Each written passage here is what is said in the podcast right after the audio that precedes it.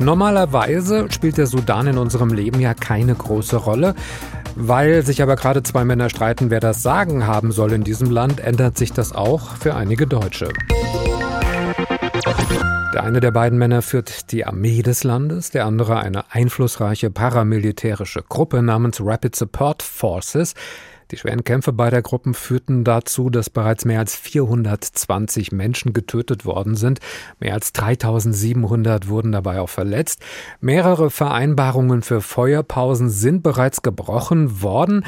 Aktuell gibt es aber ein Fenster und das hat auch die deutsche Regierung genutzt hat deutsche Staatsbürger aus dem Land ausgeflogen. Drei Maschinen mit über 300 Menschen sind bereits gelandet. Weitere sollen folgen. In einer Maschine saßen auch zwei hessische Extremsportler, Mareike Röwekamp und Horst Schauer aus Frankfurt. Die beiden waren auf einem 12.000 Kilometer Lauf durch Afrika vor ungefähr einem Monat im Sudan gelandet.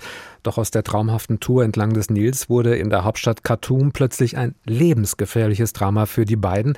Das hat uns Mareike Röwekamp heute gesagt. Wir haben im Regierungsviertel gewohnt, ne, was uns hinterher zu unserem Nachteil bekommen ist. Aber ähm, an diesem Morgen sind wir da durchgelaufen, an allen Ministerien vorbei zum Nil und dort war alles ruhig. Und wir haben eigentlich noch gescherzt, hier scheint sich keiner auf irgendwas vorzubereiten. Da saß ein, äh, ein einsamer Polizist vor dem Supreme Court und das war's. Es war Feiertag, es war ruhig. Und äh, Samstagmorgen ging es dann los. Und ab da an konnten wir nicht mehr aus dem Hotel. Tja, direkt vor diesem Hotel hatten sich nämlich die Paramilitärs der sogenannten Rapid Support Forces in Stellung gebracht. Das erzählt die Frankfurter Läuferin im HR-Info-Interview. Rund um die Uhr hätten draußen vor dem Eingang schwere Gefechte getobt mit Maschinengewehren und Artillerie und währenddessen saßen die beiden Frankfurter drinnen mit zehn anderen Gästen fest.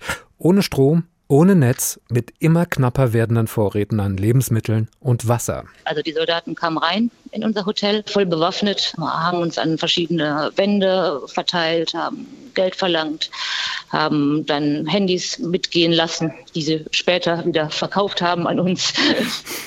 Ja, und diese Besuche, die wurden dann immer, immer häufiger und in sehr unterschiedlichen Stimmungen. Da weiß man natürlich nicht, was tun, dann sucht man nach Hilfe, aber auch der Kontakt zur deutschen Botschaft wurde immer schwieriger. Äh, wir haben rationiert unseren, unseren Akku, immer nur morgens um neun und abends um neun Uhr angeschaltet, uns vorher beratschlagt, welche Nachricht wir verschicken wollen oder welche Fragen wir haben und dann gehofft, dass am nächsten Tag oder am nächsten Abend äh, eine Antwort da ist.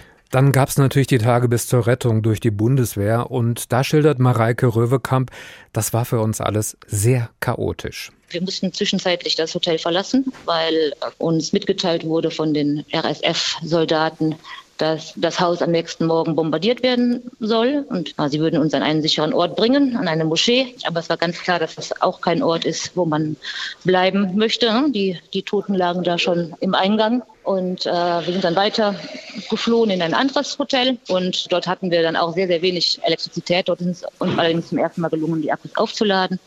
Und dann konnten wir dank der italienischen Verbindungen die dort Informationen bekommen haben, wo es einen Sammlungspunkt gibt, dem konnten wir uns anschließen. Und da nochmal Danke an die europäische Freundschaft.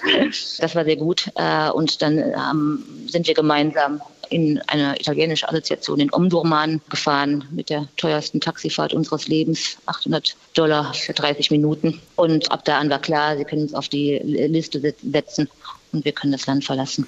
Und gestern Abend endlich saßen die Frankfurter in einer Bundeswehrmaschine, die hat sie dann über Jordanien nach Deutschland gebracht, in Sicherheit. Endlich. Und noch habe sie ihre Gedanken aber nicht ordnen können, meint Mareike Röwekamp.